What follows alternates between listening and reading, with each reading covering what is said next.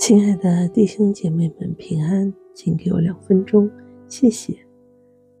在以赛亚书的第十六章第六节是这么说的：“我们听说摩押人骄傲，是极其骄傲；听说他狂妄、骄傲、愤怒，他夸大的话是虚空的。”一九五九年，当时身为美国副总统的尼克森，曾经与苏联总理赫鲁晓夫有一段对话。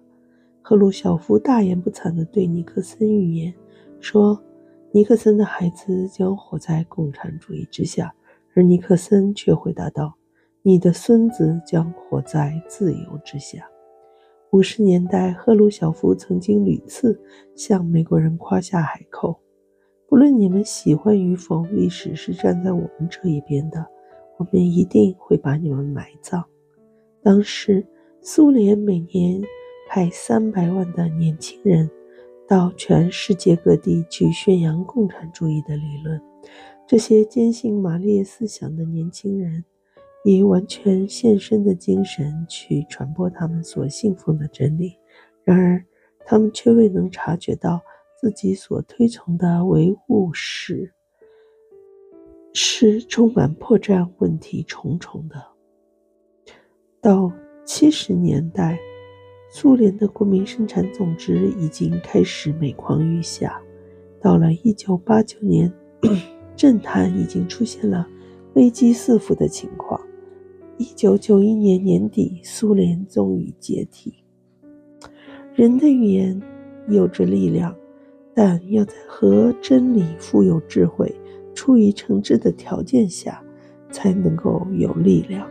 虚浮、虚假的夸耀，只能一时吓唬人，到最终是归于败坏、羞愧。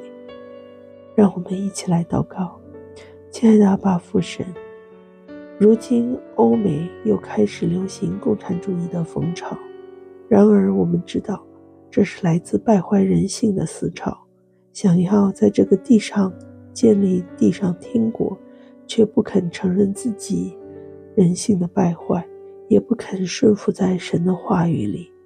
我们骄傲自大，以为人可以行善，但圣经上说，在我们的里边没有良善，就是那在我们肉体里的，是没有良善的。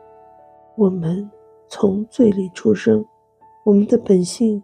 决定我们不可能不犯罪的结果，亲爱的阿巴父神，我们极度缺乏智慧，也缺乏对自己的认识，更不知道你的良善。求你赦免我们，用你的良善充满我们，救我们脱离自以为义的境况。感谢你，这样的祷告乃是靠我主耶稣基督宝贵得胜的名求。阿门。